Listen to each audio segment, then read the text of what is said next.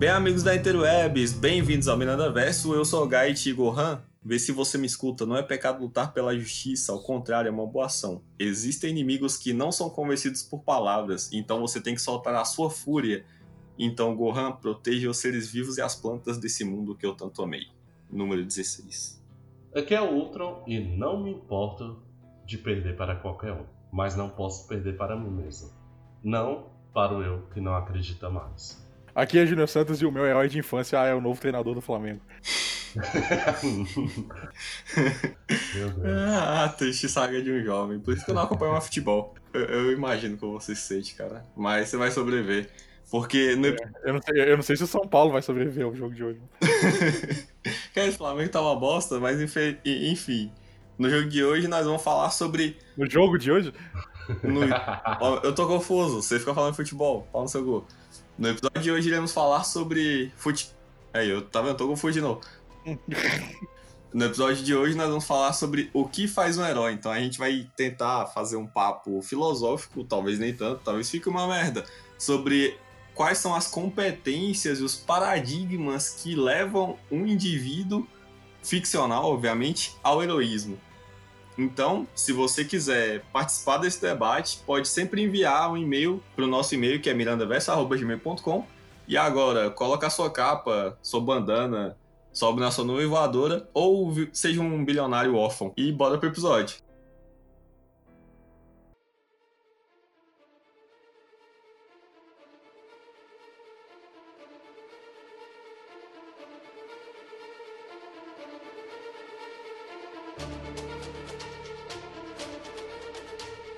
Então, eu e o Ultron, geralmente a gente fica debatendo essas merdas aleatoriamente sobre o que define um herói. Eu acho que já é lugar comum, e a gente não tá inventando a roda aqui, que, tipo, acho que pra pensar o que é o herói hoje, cabe a gente pensar o que que isso significava antes, tá ligado? Então, vou trazer a parada mais clichê do mundo, que é o Joseph Campbell, que lá na época que o Toba era quadrado, do século 20, lá em 1949, escreveu Herói de Mil Faces, onde ele tá analisando outro rolê que não tem nada a ver com história em quadrinho e jornada do herói, ele tá tentando entender por que vários mitos de diversos povos distintos são relacionáveis e são muito parecidos tanto na, na sua progressão quanto na construção desse personagem central do mito que ele vai definir como herói, e ele chega ao conceito do monomito. E esse monomito é uma jornada cíclica que depois foi readaptada por um. Eu não lembro se o cara era jornalista, se ele era literato, alguma coisa assim, mas o nome dele é Christopher Vogler. Pegou o conceito que o Campbell usou quando ele estava fazendo essa análise antropológica e transformou isso numa espécie de roteiro para criar histórias fantásticas. Então, entre aspas, histórias de herói existem desde quando a humanidade existe. Acho que é bom a gente colocar aqui que o herói ele não é aquele esquema do, do herói de quadrinhos que a maioria concede. O herói não é o cara de capa, né? Ele é, dentro de uma história, aquele que vai resolver o problema, aquele que vai fazer atos heróicos e salvar aquele mundo ou aquela realidade, aquela cidade. Então o herói, ele não é uma narrativa que tá presa à ideia dos quadrinhos, porque eu acho que quando a gente fala herói, por algum motivo as pessoas sempre, por algum motivo não, porque tá popular, sempre se relaciona ao Capitão América, ao Batman, ao Homem-Aranha, quando não é bem assim. O herói é a Katniss Everdeen em Jogos Vorazes, O Luke Skywalker. o Luke, A Bela do Crepúsculo. Hã?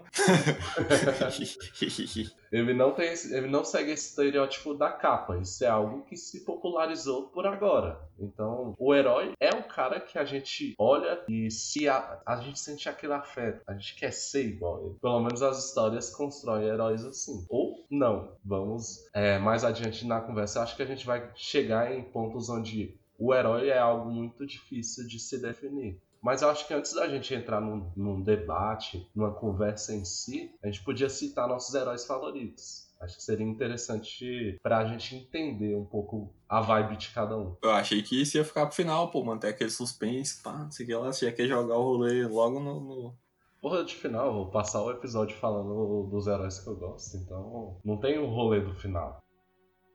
Os meus são o Luffy de One Piece, o Homem-Aranha, o Goku e o Maitogai de Naruto. Pera, o Goku. Porra, o Goku é legal. Ele é só um pai ruim. E o seu, Júnior San? Cara, O Rogério sempre. não, o, o Rogério Senni. Eu, eu acompanhei muito Homem-Aranha quando era, quando era pequeno, então acho que a maior referência de herói que eu tive foi ele, assim. Não, a gente tá falando que você gosta, não importa a referência. Então, é, eu curto a, ideia do, do Homem-Aranha. Ele é o herói que, que tem um- uma parada que é muito incomum, muito comum né, nesse meio, que é a perda. A, a perda do parente, do, do responsável, e isso faz o cara se tornar o herói. Tem que ter um órfão. É, tem que ter, tem que ter o órfão. Se, se não me engano, o Harry Potter é assim também, né? Lembre-se: com grandes poderes, vem grandes responsabilidades.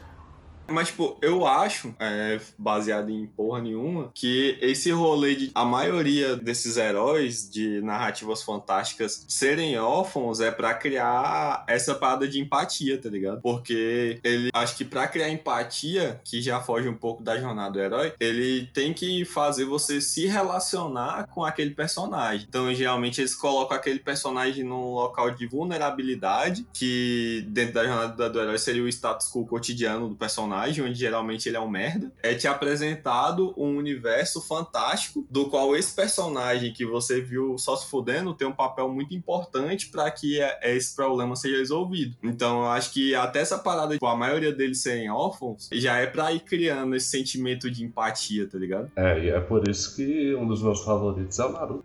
Já terminando essa posição dos favoritos, o meu é Naruto, como sempre o Shiro, que mais tarde vocês vão entender que algumas pessoas que estão participando desse episódio odeiam. Eu acho que Naruto, Shiro, Joe, eu não sei se eu coloco como herói, aí fica muito complexo, tá? Mas em base eu não consigo ter uma relação muito boa com heróis de quadrinhos. Eu gosto das histórias em si, mas eu não consigo me apegar tanto a ele. Uma- Algumas das minhas histórias favoritas são do Homem-Aranha, mas eu não tenho esse apego tão grande ao herói em si. Mas você acha que isso, isso não tem a ver com você ser otaku? Eu não sou otaku, não. A gente já discutiu. Eu sou não otaku, sou anti-otaku. Perdão, perdão. Achei que dessa ia conseguir tirar você confessar sua otakice, mas ainda não é o momento.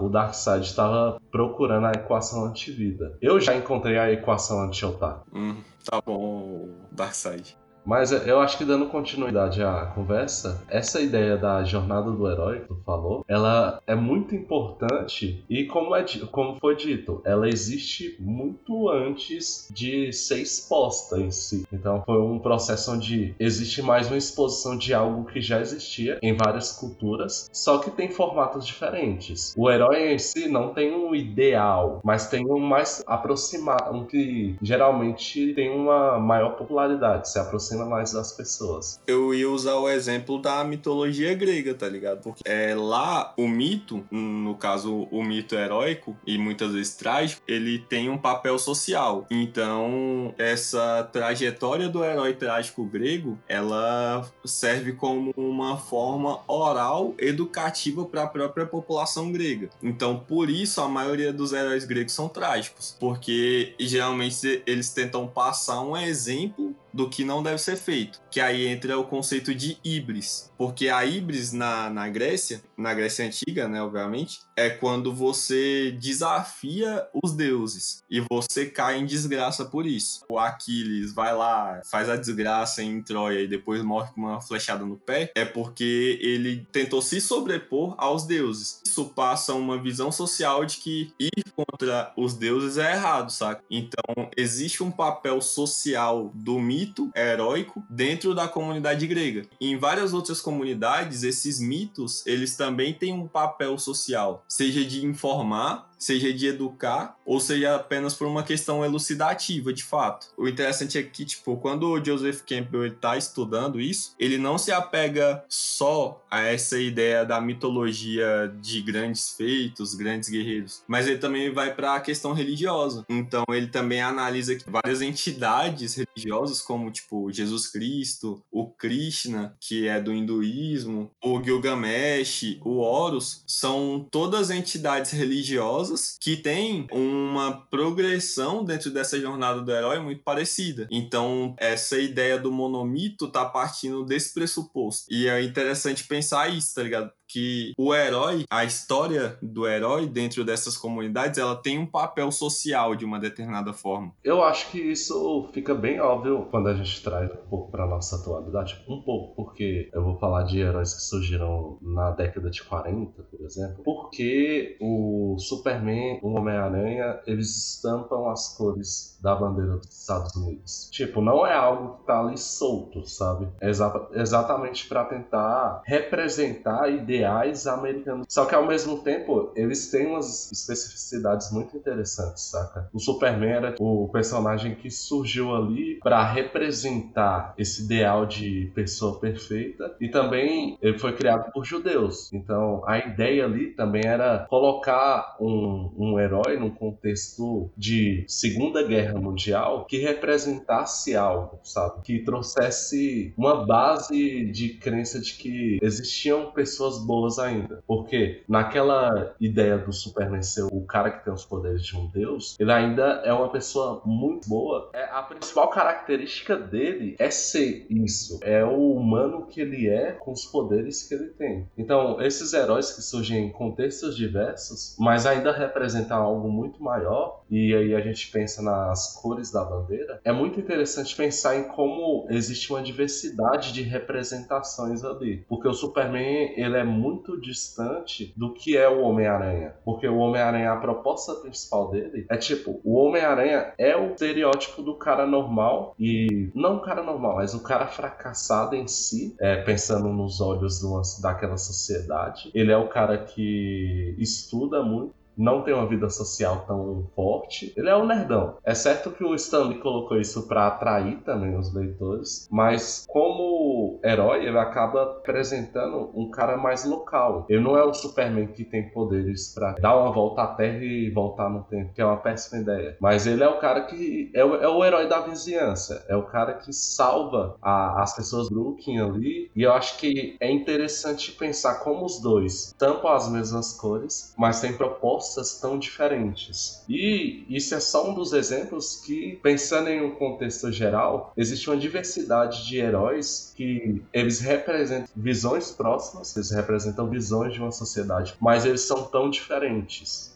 E quando a gente vai para outras narrativas, além dos quadrinhos, isso também fica bem óbvio, saca? Tipo, se tu for ver filmes, livros, animes, o herói moderno, embora ele seja um produto midiático e industrial de massa, que é feito para lucrar em cima disso, ele ainda tá preso a alguns desses paradigmas que vêm desde tempos imemoriais, quando a gente nem sabia escrever, enquanto civilização, saca? Então, essa ideia de que o herói ele mimetiza certos valores humanos ou certos defeitos da humanidade também, porque isso também é interessante pensar que o herói ele também tem seus defeitos, mas cabe a ele enfrentá-los, também é interessante, saca? E ainda hoje a gente consegue perceber que o herói ele mantém esse poder representativo de carregar consigo uma visão de uma determinada sociedade da qual ele é gerado. Então, tipo, os heróis da Marvel e da DC vão refletir sobre a sociedade americana, seja da década de 40 ou seja 2020. Os heróis de anime estão refletindo sobre a realidade japonesa. E os heróis brasileiros estão em algum lugar dançando pelado, que aqui é um hospício a céu aberto. Mas enfim. Então acho que é isso que é interessante, tá ligado? Que existe toda uma base que sustenta essas narrativas que vai muito além de história besta para adolescente, adulto ou qualquer pessoa que ache da hora consumir. Existe um valor cultural que permeia todas essas histórias, saca? E por isso que eu acho que elas são tão fascinantes. Nem todas, que algumas são bem ruins, né? Tipo o episódio 9. Mas, no, no geral, acho que é isso que é fantástico das histórias em quadrinhos ao mesmo tempo que existe essa transfiguração dos valores para as narrativas fantásticas de heróis, também existe o espaço onde a gente já usou esse termo antes quando falou no episódio Watchmen, mas tipo, a desconstrução desse mesmo caminho. E o Watchmen faz isso com o universo de heróis, mas tem outras obras que também visam fazer essa mesma parada em outros gêneros, saca? Que não, que não é necessariamente o quadrinho de super-herói, mas ainda que seja um, uma história de herói. O Evangelion vai fazer isso muito bem, o Neo Genesis Evangelion. O The Boys eu também acho que faz isso muito bem, que é algo mais recente, né? A série, pelo menos. Eu acho que até o Ashton Joe, que tu queria citar, eu acho que ele vai um pouco para isso, porque ele pode ser colocado em paralelo com o Hajime no Ippo, que é uma narrativa shonen de box que se apropria da mesma temática para trazer discussões diferentes, saca? Lembre-se, com grandes poderes vem grandes responsabilidades. Eu acho que o que tu citou é interessante porque, mais do que um reflexo da sociedade em que está inserida aquela narrativa, o herói em si, ele também é parte do contexto de produção artística. Então, quando você cita essa ideia de desconstruir, é como os autores têm esse poder de pegar uma obra e trazer novas camadas, trazer novas discussões. Porque, por exemplo, é o que você citou o Hajime eu não sei se cabe a comparação porque é bem recente, mas acho que se a gente pegar o Rock, aquele filme americano mesmo, que é bem acessível a todos, que ambos falam de esporte. Ambos têm a ideia do sacrifício. Só que, por exemplo, o Rock, ele é um herói que leva porrada pra caralho, ele bate no... ele consegue vencer as lutas, de certa forma, você só vê as vitórias, mesmo entendendo o sofrimento que ele passa para chegar até lá. Então, enquanto o Ashton Joe, embora também fale sobre esporte, é um caminho bem mais tortuoso que pensa, tipo, a relação que o Joe tem com, com aqueles que estão lutando com ele. E eu acho que isso é interessante, porque, por exemplo, é, em dado momento da obra, é discutido se ele luta por uma carga de culpa de ressentimento, sentimentos ruins que ele carrega, e esses sentimentos realmente são representados na obra, mas, no entanto, no final você entende que não é só aquilo, entendeu? Que existe uma virtude nele que é ter alcançado um sonho, ter encontrado aquilo que realmente gosta, e o cara tá disposto a, a sacrificar qualquer coisa para chegar naquele sonho. Que é uma narrativa bem japonesa. Só que no Ashton no Joe são moldes mais trágicos. No shonen, por exemplo, mais atual, tem sim toda essa perda no caminho, mas geralmente no final existe a retribuição ao menos. É, se você pensa Naruto no final, não é spoiler isso, que acabou muito tempo. Naruto no final ele consegue se tornar um Hokage. One Piece, One Piece é certo que o Luffy vai cons conseguir se tornar o rei dos piratas. Então a narrativa japonesa ela tem um caminho onde é, o herói ele vai perder muitas coisas no caminho e vai ter várias tragédias, mas no fim dificilmente ele vai ter um final trágico. E aí tem essas diferenças, por exemplo, produção americana, e se a gente for pensar mais HQs em si, o herói americano ele tem um processo interessante que é tipo ele tem a saga dele, ele consegue passar por aquelas coisas e ele consegue chegar a algum lugar. Só que nos quadrinhos, e aí é uma problemática que a gente já discutiu em outros campos, que nos quadrinhos não existe um fim. Então ele acaba dando sempre continuidade e sendo um caminho repetitivo, de certa forma. Então esse fim que existe nos mangás não existe nas HQs. Embora as narrativas pareçam, só que, por exemplo, na, nas HQs americanas não se enfatiza tanto o esforço quanto nas japonesas, o herói japonês ele tem que ser esforçado, existe uma diferença, eu acho, nessa ideia de ciclo, nesse, nesse fim, que não existe nas HQs americanas. Então o herói americano, e aí é um dos problemas para mim, o Capitão América, ele não tem, ele não chegou ao fim a história dele, sabe? Então o cara morre, volta. Esses valores de herói acabam meio que perdendo um pouco a força. Talvez esse seja o meu problema problema com heróis de HQs. O porquê eu não gostar tanto de do Superman, do Homem-Aranha, do Batman. Porque eu sinto que tudo que está sendo exposto ali parece relevante, sabe?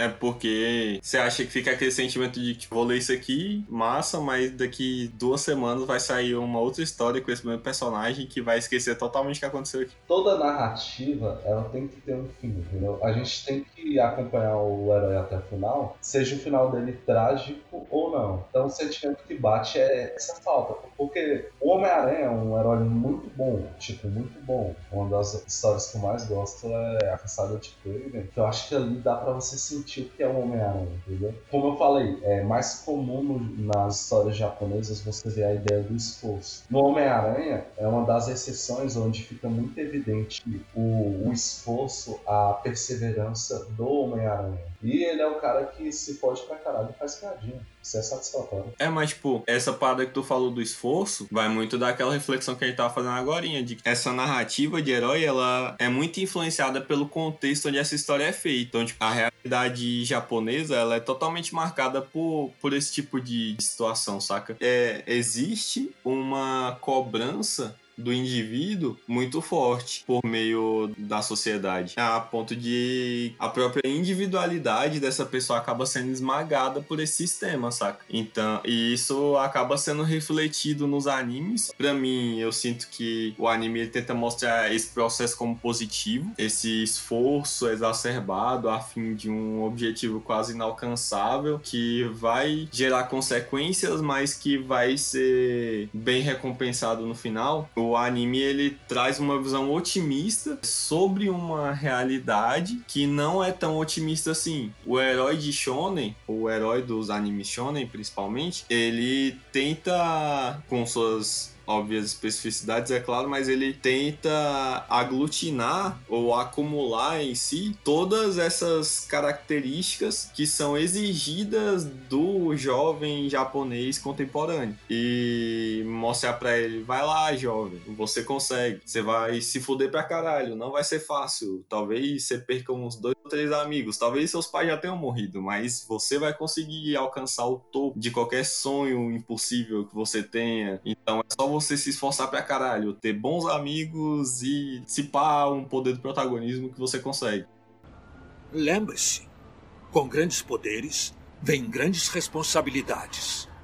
No Japão, aí é uma visão minha, que sou brasileiro e não moro em nenhum desses dois países. No Japão, eu vejo pô, a sociedade lá, ela é. Obviamente, os Estados Unidos também tem essa para dar competitividade, mas o Japão ele acaba esmagando tanto o indivíduo com essas pressões que as pessoas ficam presas dentro dessas, desses papéis sociais, a ponto de não conseguirem nem se relacionar direito. Porque a gente sabe que não tem mais gente nascendo no Japão porque o povo só trabalha. Enquanto nos Estados Unidos, Unidos, embora tenha esse nível insano de trabalho e competitividade, isso tá mais baseado naquela ideia do sonho americano, que embora já tenha caído e se tornado outra coisa, embora alguns ex-presidentes falam que vão fazer a América grande de novo, mas não conseguiram fazer o muro, no Japão tem essa parada que impede que a pessoa consiga viver essas paradas, então cria narrativas que transformam todo esse processo que é impessoal, doloroso e que apaga o indivíduo numa parada divertida. Nos Estados Unidos, eles pegam todo esse contexto de que, tipo, você consegue se desenvolver na América, basta querer, América para os americanos, American Way of Life e todas essas merdas do tipo. E aglutina isso nos personagens das narrativas. Você, através do seu esforço e do seu mérito, consegue alcançar o que você quiser. Então, não existe nada que possa te derrotar desde que você esteja determinado. Pô, são duas paradas que saem de lugares parecidos, mas com motivações distintas. Uma é numa tentativa de, até certo ponto, impedir que exista um apagamento do indivíduo, que é o caso do Japão, e por isso lá tem tanto otaku, e por isso que o anime lá faz tanto sucesso. Entrando no mercado americano, onde é vendido essa ideia de egoísmo meritocrático a ponto de você ter que passar por cima de outras pessoas se necessário para alcançar um objetivo maior. Então eu acho que são duas sociedades diferentes, mas que têm contextos parecidos para criar os seus heróis.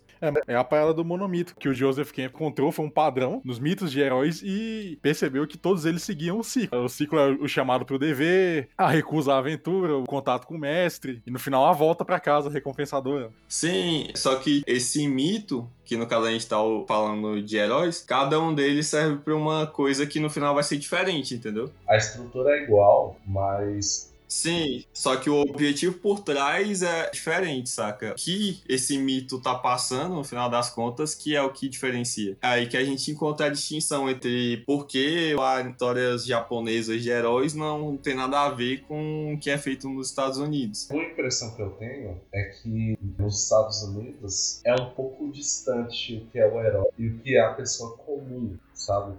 Na Marvel eles tentam aproximar um pouco, mas na DC, por exemplo, a ideia de herói é muito distante da realidade. Então quando você pensa em Watchmen, por que ele é tão conhecido, porque teve um impacto tão grande na indústria, foi porque os heróis que foram apresentados ali pra gente são os heróis do sonho americano. São o que é o sonho americano materializado. Então, se você pensar o Superman, o Batman, eles são muito distantes, sabe, da realidade. É muito difícil você trazer isso para a realidade. Eu acho que a ideia aqui é que tem representações de heróis que eles são próximos à realidade que estão inseridos e tem representações que são ideais. No Japão, por exemplo, a postura do herói para mim é muito ideal. O Luffy, o Goku, o Naruto são heróis que eles são bem carismáticos. Isso não é tão comum no Japão. O cara que vai lá e tem um monte de amizades e cativa as pessoas pelo que ele é, não é algo tão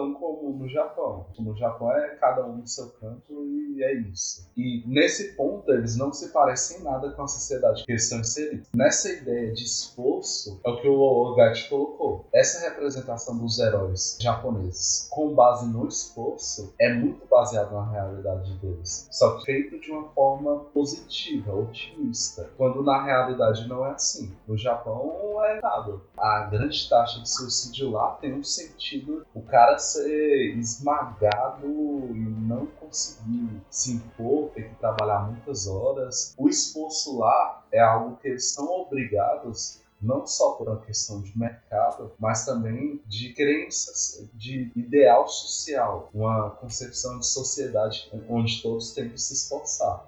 Não por uma questão de mercado, mas por valores. Aí eu acho que isso fica bem evidente quando a gente pensa nas histórias deles. Já nos Estados Unidos, eu não sinto isso, eu sinto mais um distanciamento. O herói americano que está exposto pra gente ali, ele é, tá muito longe da realidade dos estadunidenses. É, tipo, às vezes é, os quadrinhos americanos, eles são uma representação não do que eles vivem, mas do que eles pensam que são, tá ligado? Ou do que eles queriam ser. Porque se no Japão é um escape ou uma releitura da realidade para deixar ela menos dolorosa, nesse sentido de pegar todos esses valores que esmagam o indivíduo transformar isso em uma coisa boa, nos Estados Unidos talvez seja uma autoimagem torcida, entendeu? Por isso a maioria dos heróis usam a bandeira dos Estados Unidos como cor de uniforme. Talvez seja algo mais nesse sentido, de uma representação literalmente do, do que eles pensam que são. É uma construção do imaginário que ajuda a construir o imaginário social, que vai ser impactado por esse imaginário social que ela tá ajudando a construir, vai criando um ciclo infinito onde essa parada se retroalimenta e você não sabe mais onde começa a influência dos mitos, no caso essas histórias, dentro da sociedade americana e até que ponto a realidade da sociedade americana influencia na criação dessas histórias, tá ligado? Talvez seja algo assim. Eu acho até uma abertura boa para trazer uma discussão que a gente já teve por aqui. O herói, ele é uma representação que, para mim, eu acho que o, o, gostar do herói depende de dois. Tem duas possibilidades principais ali. O que você quer ser, então aquele herói representa algo que você gostaria de ter, ou o que você é. Aquele herói tem algo que você tem e você sente empatia por ele por causa disso. Eu lembro que a, gente entrou nessa discussão exatamente por esse gostar dos heróis. Porque, por exemplo, tu citou o Homem-Aranha e o Luffy, eles são heróis que eles não são tão distantes assim. As, as características principais deles são bem próximas. É, eu acho que tipo, é um ponto interessante para pensar, porque volta naquela parte que eu tava falando no começo, né? Tipo, da empatia e como esses personagens eles têm que ser relacionáveis com o público. É, a própria questão deles serem órfãos e geralmente eles estarem no contexto que é desfavorável para eles de alguma forma, mesmo que de uma maneira mais inofensiva, Tipo, no Harry Potter, o guri é abusado pelos tios dele de uma maneira merda. Mas nem sempre é necessário ir para um extremo tão grande. Às vezes essa zona de conforto do personagem, ela é algo mais simples, mas que ao mesmo tempo consegue criar essa relação empática com o leitor, o telespectador ou, ou outro tipo de forma de consumir essas mídias, saca? Então acho que isso também está muito relacionado a como você cria personagens que vão ser relacionáveis e como o público vai conseguir receber esses personagens. Acho que um exemplo de quando essa parada ela é mal construída é o da Capitã Marvel. Eu não odiei o filme, achei o filme ok, igual a maioria dos filmes da Marvel, tirando o da grande saga lá, mas tem muito filme ok. Mas. É fraco. É fraco. É, não, é, é um filme que você assiste se você não tá fazendo nada e você só tem a TV aberta, a sua internet caiu, aí você vai assistir. Certo, qual o ponto exatamente? Não, mas pô, o que, eu, o que eu ia falar é, o personagem, o super-herói ou o herói como um todo, ele tem que conseguir estabelecer uma questão empática com o personagem. Geralmente, há contextos onde não necessariamente ele precisa ser o cara full carismático para você gostar dele. Porque o carisma também não é necessariamente ser um nice guy, né? Tem um monte de gente que gosta de anti-herói e, e, o cara é um pau no cu. Só que aí, tipo. É tipo, tipo o Capitão Nascimento, por exemplo? É, tem muita gente que ama o Capitão Nascimento. O, o cara não tem nada de virtude nele, entendeu? Não, tem algumas coisas. Eu particularmente não gosto do, tanto do personagem, mas eu acho que ele tem umas camadas interessantes ali, cara. Ele é o cara que tá inserido dentro daquele contexto de violência e você consegue perceber que ele sente os impactos, entendeu? Demonstra que ele sente. Aí eu não vi o 2, mas provavelmente. Pô, tu nunca assistiu? Tropa de Elite 2? O 2 é bom também, não não.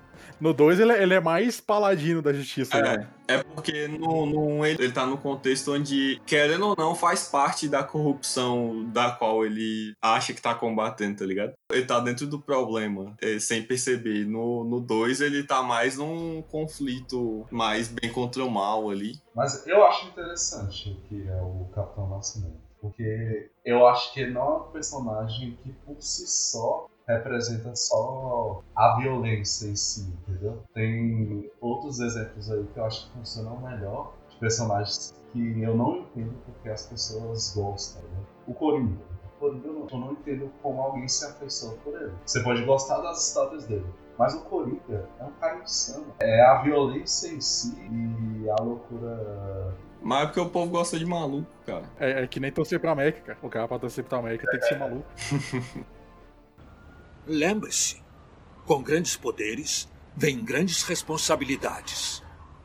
Esse do Coringa é porque eu acho Asis o Coringa já não entra na parada do herói, já, né? É, já é, é outra, é. é, outra coisa. É, eu acho que depois a gente faz um episódio só pra falar de vilões. Flexão acerca do Coringa. Voltando pra essa parada de empatia, eu acho que existem boas maneiras de tu apresentar um herói e maneiras ruins de apresentar um herói. Eu acho que não necessariamente tem a ver com a lacração nem nada aí. É uma forma de construção narrativa mesmo e composição daquele personagem. Para mim, a forma como o Pantera Negra é apresentado é otimamente relacionável no cinema, é claro. Tipo, ele é apresentado de uma forma muito fácil, e embora o personagem não tenha tanto espaço, assim, tirando no filme dele, a construção do personagem, para mim, ela não é carismática zona, tá ligado? Mas você olha pro Pantera Negra e você acha ele legal. Você consegue se relacionar com aquele personagem. Embora, se você for olhar mais friamente, não existe tanta substância textual ali. Mas existe uma apresentação daquele personagem que te faz gostar dele logo de cara. Aí existe outros personagens que você não consegue ter esse tipo de relação, sabe? Que pra mim acontece isso com a Capitã Marvel. Ela tem os elementos para ser uma personagem relacionável, só que algo ali impede, tá ligado? A Capitã Marvel não é de hoje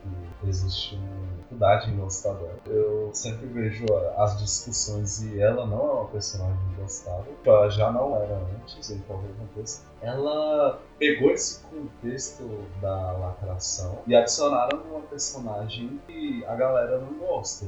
Ela é antipática, a personagem em si. Ela não é feita para gostar. Por exemplo, Capitão América nas HQs, ele não é um personagem legal. Nos filmes, ok, dá pra gostar do Capitão América. Mas nas HQs, ele é um símbolo, mas ao mesmo tempo que ele é um símbolo, ele é muito duro, sabe? É um, é um, é o cara do exército, é isso. Só que ele é o cara do exército que tem umas frases legais, entendeu? Que sobe a moral do grupo. Mas eu não, eu pelo menos, quando eu peguei alguma guerra civil pra ler, você fica naquela quebra de expectativa. Porque o Capitão América dos quadrinhos, ele é bem antipático em comparação com os filmes. Aí eu acho que da Capitã Marvel entra isso também, entendeu? Uhum. Ela é só um herói, mas tipo, ela não tem virtudes, não tem algo que você sente empatia por ela em si. Mesmo que tenha, é mal apresentado. É, tipo, sei lá, é só colocar a gente overpower não quer dizer que é um herói legal, entendeu? Até porque, né, O Superman tá aí pra provar isso. Não, mas, tipo, o Superman, eu acho que ele é um personagem que tem potencial, mas falta ali ter os roteiristas das histórias do Batman. Mas é que o Superman é um personagem difícil de tu colocar em ação, entendeu? Acho que mais ou menos. Depende da história. Ele não é um personagem que você vai usar no contexto urbano, entendeu? Ele é poderoso demais pra isso. Você tem que adaptar o cenário no qual ele atua de acordo com o nível de poder do personagem. Sem virar Dragon Ball também, que eles estão fechados. pegando o Superman, é, vocês acham que ele é mesmo o ideal de herói? Porque, pelo menos no geral, pensando no Ocidente, os dois principais ideais de heróis que são colocados pra gente são o Superman e o Homem-Aranha. Vocês concordam com isso? Ou vocês acham que não cabe definir um tipo de herói ideal? Não sei, é porque não do pressuposto de que ele é o personagem de quadrinhos que mais vendeu na história da humanidade. Mas acho que aquela parada que a gente tava falando, esses personagens eles têm um apelo global, tipo, pra ser exportado pra fora do contexto americano e ser relacionável com qualquer pessoa que leia, mas ao mesmo tempo ele tem muito do que é ser americano ali que outras pessoas nunca vão conseguir se relacionar, entendeu? Sem ser parte daquele contexto. O Homem-Aranha também, mas eu acho que não sei se o Homem-Aranha ele é mais relacionável, porque o Superman, ele tem aquela parada de tipo, ele faz uma parada quase mitológica de ser um ser inalcançável. Enquanto o Homem-Aranha, usando esse- esses dois que você elencou aí, Homem-Aranha ele tem aquela parada de ser mais relacionável, entendeu? Eu acho que ele fica mais próximo do leitor de, uma certa forma. Enquanto o Superman ele parece ser um pilar inabalável que observa a Terra de fora. Quando eu penso no Superman, eu penso mais desse jeito, saca? Ele é menos relacionável com um leitor nesse sentido. Aí eu acho que não é nem problema dele ser overpower. Eu acho que é. Quer dizer, ele ser overpower faz parte disso, mas não porque o nível de poder dele dificulta de colocar ele em ação, mas porque isso às vezes pode dificultar você se relacionar com ele, saca? É, é isso que eu, é isso que eu ia falar, inclusive. O, Superman é um personagem difícil de tu, de tu se relacionar com ele, porque, eu não sei, eu, eu acho que a maioria de nós, se tivesse o poder dele, seria mais próximo do Homelander do que dele. E eu, eu acho que isso, é- essa moral inabalável de- dele é o que mais dificulta a gente se relacionar com o cara. Por isso que eu, eu gosto pra caralho do Homem de Aço, porque ali eu acho que é, eles dão uma humanizada muito boa no Superman. Principalmente na questão da visão de mundo dos dois pais dele. Eu, eu também acho interessante a abordagem no Homem de Aço, porque eu, eu acho que é bem isso que vocês colocaram, ele é distante da nossa realidade, né? Só que de certa forma ele é um ideal. Se a gente pensa o Homem-Aranha e o Superman, é até engraçado, que eles são esses heróis que são mais populares, representam um, ideal heróico em si, eles são bem distantes, né? É como se um tivesse ali para representar o ideal que a gente deve buscar e o outro tá ali para representar o ideal que tá mais acessível, que a gente talvez consiga alcançar. Não, ser pobre e fudido eu já sou, só não escalo parede. Você tem um humor do Homem-Aranha? Que merda. Mas, cara, não, tipo, eu já, Não, mas a gente, pode, a gente pode dar um jeito nisso aí. eu já sou Homem-Aranha, cara. Eu, eu já sou pobre, já fudido e sou nerd. Eu só preciso começar a soltar até escalar a parede agora. Você sabe que se, se você fosse Homem-Aranha de verdade, você ia soltar a teia por outro lugar, né? Aí, né, aí não é legal, né? Aí não seria tão legal. É, É, é. O lançador de teia teria que vir com papel higiênico. Que bosta.